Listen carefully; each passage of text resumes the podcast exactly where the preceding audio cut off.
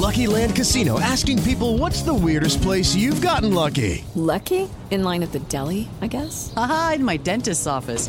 More than once, actually. Do I have to say? Yes, you do. In the car before my kids' PTA meeting. Really? Yes. Excuse me, what's the weirdest place you've gotten lucky? I never win and tell. Well, there you have it. You can get lucky anywhere playing at LuckyLandSlots.com. Play for free right now. Are you feeling lucky? No purchase necessary. Void where prohibited by law. 18 plus. Terms and conditions apply. See website for details. Así sucede con Carlos Martín Huerta Macías. En este podcast recibirás la información más relevante. Un servicio de Asir Noticias. Huachigaceros atacan a balazos y lesionan a empleados de petróleos mexicanos. Esto fue ayer en Xonacatepec. Por otra parte, sin detección alguna de laboratorios o cargamentos de fentanilo en Puebla, se fortalecen las acciones preventivas en la entidad. Esto es lo que dice la Secretaría de la Defensa Nacional. No, no, no. Definitivamente se descarta, pero no, no podemos este, quedarnos con los brazos cruzados. Estamos trabajando. Estamos permanentemente trabajando ahí las mesas de coordinación ahí en, el estado de, de Puebla, en el estado de Tlaxcala y en Veracruz. Estamos trabajando permanentemente.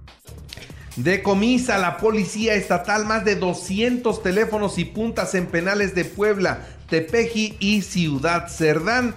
Siguen pasando sin detenerse todos los artículos prohibidos en los reclusorios.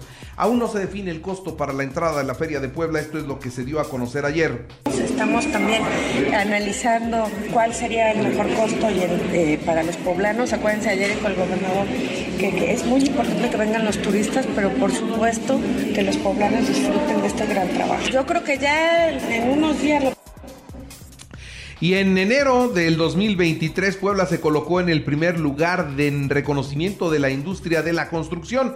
Bien, qué bueno que ya está de regreso la industria de la construcción. Ya tiene un crecimiento sostenido, es una muy buena noticia. Son datos del INEGI, ya les está yendo bien a los constructores de nueva cuenta.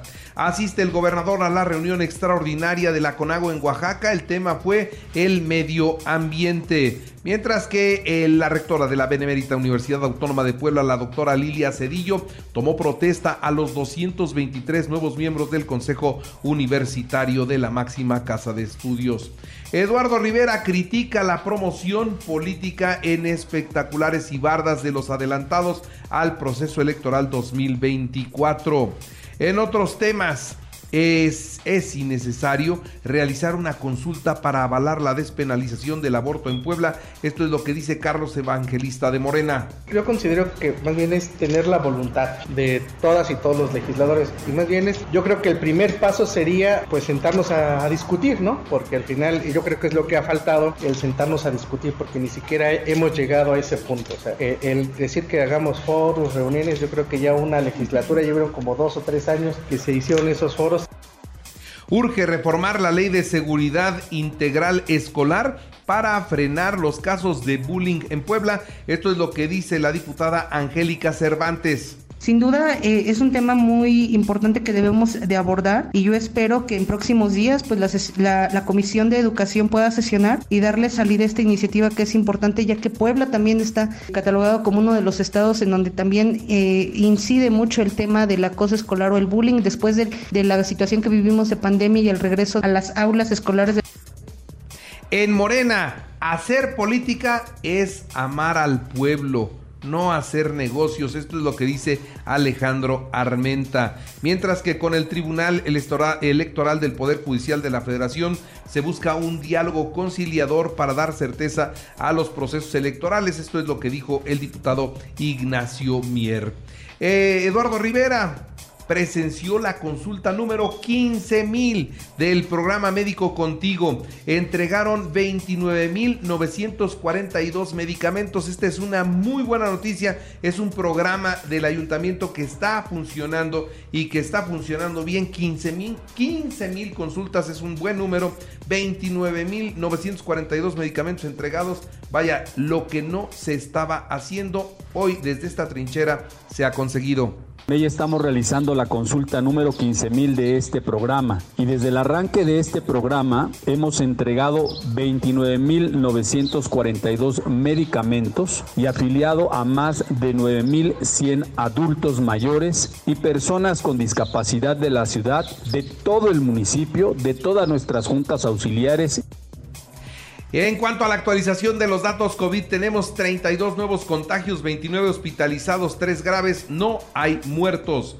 En la información nacional e internacional, si adeudas pensión alimenticia, no podrás tramitar el INE el pasaporte, la licencia. El Senado de la República aprobó crear el registro de deudores alimentarios. Así que para los papás que tienen hijitos y se les olvida su manutención, las cosas se van a poner complicadas. Imagínense, no van a poder tramitar el INE, el pasaporte y la licencia. Bien, muy bien para que aprendan a ser cumplidos.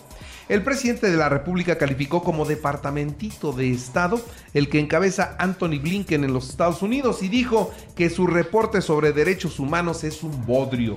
Así se los dijo. ¿Cómo que torturamos en México? ¿Dónde están las pruebas? ¿Cómo que hay masacres en México? Que lo demuestren porque nada más dicen, se dice, no se dice, dicen, demuéstrenlo. Entonces, ante esta situación también Marcelo Ebrard minimizó los comentarios que hay por parte del gobierno de los Estados Unidos con relación a los cárteles de México y de lo que están haciendo. Ahora bien, la declaración del presidente tuvo consecuencias en los Estados Unidos. ¿Qué dice Anthony Blinken? Bueno, pues Anthony Blinken dice que efectivamente en México hay territorios en manos de la delincuencia organizada ellos son los que controlan parte de México. Nos volvieron a repetir la medicina, ¿eh? Nos volvieron a decir lo mismo. Hay que tener cuidado porque la relación de repente se tensa mucho y estiran y aflojan, estiran y aflojan. Es lo que estamos viendo que sucede en el gobierno de los Estados Unidos y el gobierno mexicano. Bueno, por otra parte, le doy a conocer que el presidente de la República calificó como, eh, pues, eh, o minimizó finalmente lo que se está diciendo allá. Y tras reconocer el combate al narcotráfico es una tarea difícil. El embajador de los Estados Unidos, Ken Salazar, advierte que se trata de un esfuerzo necesario para que los ciudadanos puedan vivir sin miedo. Es un derecho al que todos los mexicanos tienen. En otras noticias, Claudia Sheinbaum, en colaboración con el Consejo de Comunicación de la Cámara Nacional de la Industria de la Radio y la Televisión, lanza la campaña Hoy sí. Esto es para concientizar sobre el cuidado responsable del el agua. Dice, nuestra intención como medios de comunicación y como el gobierno de la Ciudad de México es hacer conciencia del cuidado que se tiene que hacer de el vital líquido, sobre todo ahora que vamos a tiempos, a momentos de estiaje. La jefa de gobierno, Claudia Sheinbaum Pardo, en colaboración pues con los empresarios de la industria de la radio y la televisión, un trabajo conjunto que ya está en marcha. Y se dieron a conocer las cifras sobre el índice delictivo en México, 2.357 asesinatos más feminicidios. Esos son asesinatos y feminicidios, es esta cifra, 2.357 solo en el mes de febrero, lo que suman un total de 145.457 en lo que va de este sexenio. El robo con violencia registró 15.098 casos, el secuestro oficialmente 64 secuestros en el mes de febrero, lo que no coincide con los datos de la organización Alto al Secuestro, en donde ellos reportaron 110. Agustín Caso, auditor superior de la Federación, logró la suspensión definitiva sobre la investigación tras revelar que la cancelación del nuevo aeropuerto internacional de México costó más de 300 mil millones de pesos.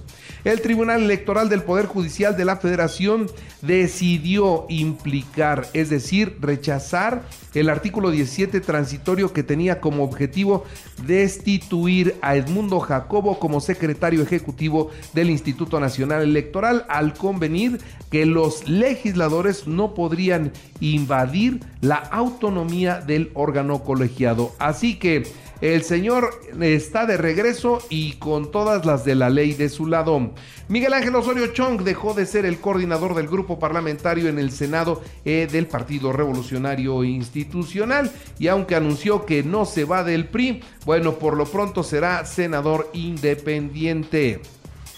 La Reserva Federal de los Estados Unidos eh, pues está haciendo algunos ajustes. Miren, eh, subió su tasa de interés en 25 puntos base a un rango entre 4.75 a 5% y dijo que eh, pues las, las alzas están finalmente llegando a su fin. Vamos a ver qué sucede en México, pero todo indica que igualmente subirá la tasa de interés. En los espectáculos, Rebecca Jones no tendrá funeral ni velorio, asegura su representante que ella así lo pidió.